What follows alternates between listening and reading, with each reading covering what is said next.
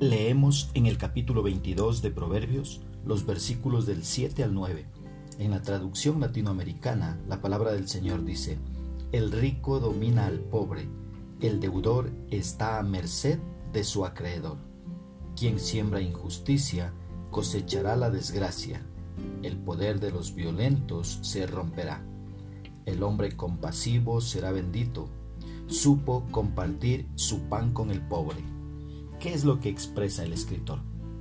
Nos dice en el versículo 7 que el rico se enseñorea de los pobres y el que toma prestado es siervo del que presta. Lamentablemente los ricos tienen más autoridad y voz en la comunidad que los pobres. Bridges dice, con demasiada frecuencia los ricos gobiernan a los pobres de una manera dura. De hecho, sin someternos al gobierno de Dios sobre nosotros, difícilmente podemos confiar en nuestro poder sobre nuestros semejantes. Los que piden dinero prestado están en un lugar más bajo que aquellos que prestan dinero. Los hombres o mujeres sabios harán todo lo que puedan por caminar libres de deudas en el versículo 8, vemos que los pecados de una persona son como semillas sembradas.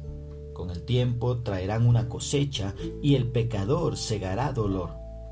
Lo impresionante de la siembra es que tú siembras poco y cosechas mucho. De ahí la importancia de sembrar semillas que sean de bendición para no llorar las consecuencias. El versículo 9 nos dice que el que es generoso recibirá bendición por compartir su alimento con los pobres. De acuerdo con este principio, Dios bendecirá al que es misericordioso con los demás. Una manera importante de expresar nuestra misericordia es dar a los pobres y a los necesitados. ¿Cómo podemos aplicar esta porción bíblica a nuestra vida? Primero, teniendo cuidado de no convertirnos en opresores de los que tienen menos. Si prestamos algo de dinero a alguien, no lo hagamos con el fin de extorsionarlo con altos intereses. Más bien, seamos bondadosos con ellos y muy compasivos. Una segunda aplicación, sembremos amor en nuestros familiares, en nuestros amigos y en todo aquel que podamos para cosechar amor en abundancia. Pero si siembras odio, eso es lo que cosecharás en abundancia.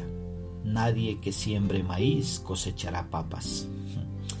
Una tercera aplicación, siendo generosos y jamás aprovechándonos de aquellos que tienen menos que nosotros. Ayudémosles si está en nuestro poder hacerlo. Que Dios nos ayude a actuar conforme a su palabra.